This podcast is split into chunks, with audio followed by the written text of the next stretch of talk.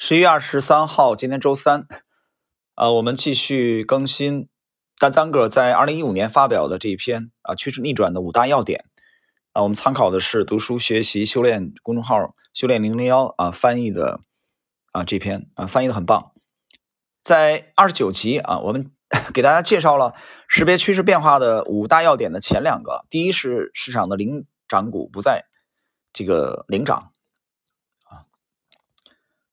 第二个是关键指数的啊，它的这个走势啊变弱，这是我们在上一集二十九集的。那今天呢，我们来讲这个五大要点的后三个啊，后三个的其中的第一部分就是第三点啊，重点是高动量股票从强劲的上升趋势转为区间交易啊，因为这部分内容也很精彩啊，所以我把它放在呃洗米专享啊，就可以提前听的内容。我们来看，你也可以称之为第一点的。B 部分啊，就是，也就是说，作为对第一点，我们上一集二十九集的第一点的补充，B 部分啊，就是这个，你可以把它作为一个补充吧。高动量、高贝塔的股票不再通过一系列更高的高点和更高的低点来引领市场走高，而是开始回避新高，在向上的通道内交易的这些股票也不再创新高。正如图三所示，这就是 Facebook，呃。FB 在二零一四年下半年和二零一五年年初发生的事情。有趣的是，在上涨过程中提供支持的移动平均线变成了交易区间的通道中线。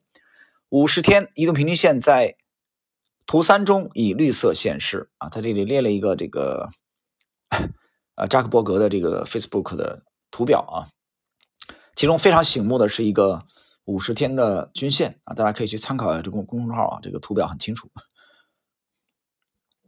然后在二零一五年的三月十号啊，这个 这只股票跌破了手柄下方的这个支撑线。那这一段该怎么理解呢？啊，到底该怎么理解呢？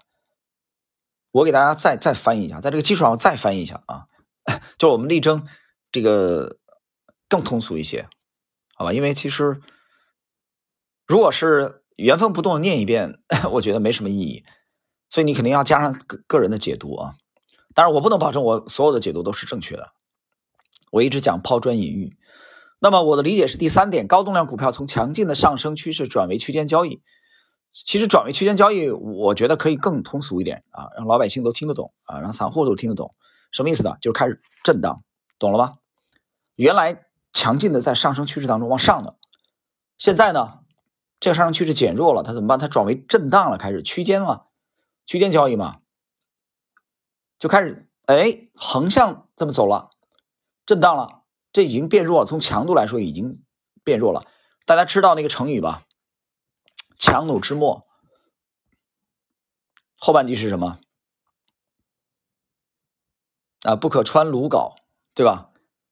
鲁是鲁国嘛，鲁国产的那个那个玩意儿，丝绸那些东西那么薄，你搁正常你。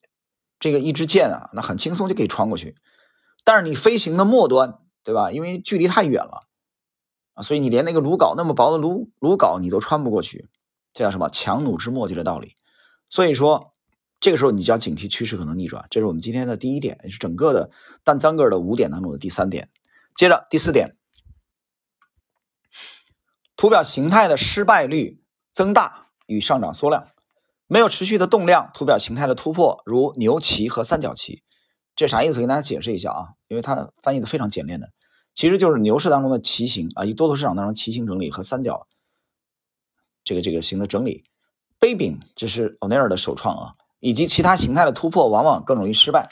在图三中，你可以看到一个杯柄突破形态的失败，部分原因在于波动性使得股票走势更加难以预测。在图四中，你可以看到二零一一年六月。永利度假村啊，这个英文的缩写是 WYNN，日线图中牛旗形态的失败，这是趋势开始减弱的一个早期警告。WYNN 最终在七月底见顶之后，市值蒸发超过三分之一。这里的关键是，当高贝塔的股票不再跑赢指数的时候，是时候考虑改变策略了。上涨时成交量的减少是另一个重要的警告信号。这里我把后半句解释一下啊，具体的图表大家去参考。啊，公众号的文章，呃，上涨时成交量的减少，这怎么理解？他为什么说这是一个重要的警告信号？它这个其实是从传统的价量理论的角度，明白吧？就是你上涨啊，没有得到成交量的支持。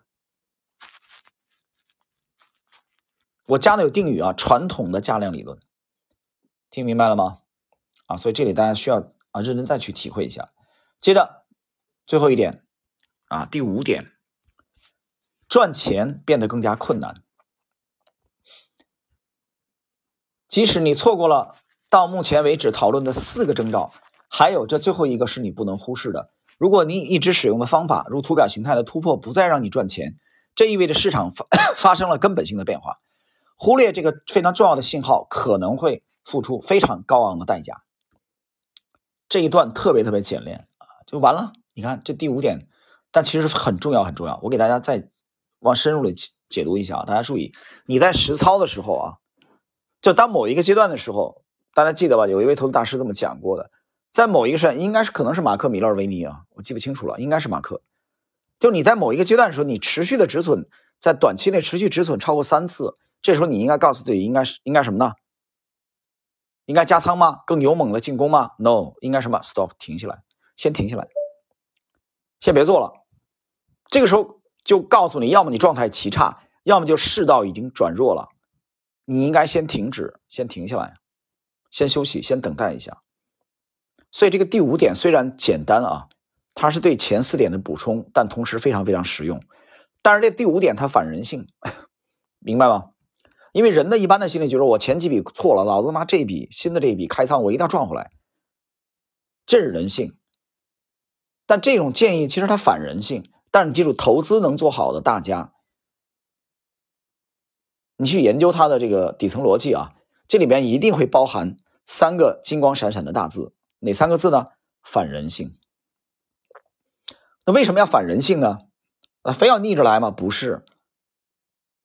因为人性，它其实提炼出来的就是大众的，而大众就是谁？乌合之众。我曾经看过这个马思聪先生的一个访谈啊，很简短，很简短一个访谈。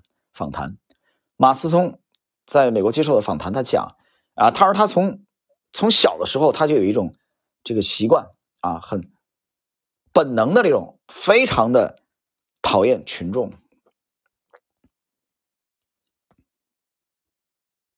乌合之众，他对这种群群众啊，群众的行为，群众的这种群体型的癫狂啊，天生的保持反感、警惕和远离。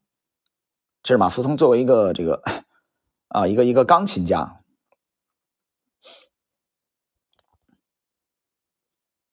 啊，抱歉抱歉，口误啊，我刚才讲错了啊，这这内容是是他讲的，但名字不对，傅聪傅聪啊，傅雷的公子，不是马斯通。傅聪啊，应该是傅聪啊，我要是没记错的话，应该是傅聪，不是马思聪啊，抱歉。所以他是他是一个艺术家啊，他反群众，但是投资你要做得好也是一样的，我告诉你一样的，大道相通。OK，我们看最后这点非常有用的五点，交易不是一个宽容的职业，如果你继续犯错误而不从中汲取教训，你将损失惨重。通过遵循一些简单的技巧和一些分析趋势的警示信号，你可以很快的确定何时应该。改变策略，明白了吧？就这五点啊，这五点提醒我们有征兆，图表有征兆。这五点当中的最后一点，不是通过图表，是通过你的交易的失败的次数频率来告诉你市场正在转弱啊，就像那个倒车一样，注意倒车，倒车，对吧？这个时候你要注意。先停下来，等待更好的时机再次入市。OK，时间关系，我们今天的这个第三十集啊，但咱个谈这个趋势可能逆转的五大要点的啊，这个后半部分内容啊，就跟大家解读到这里。我们下一集继续。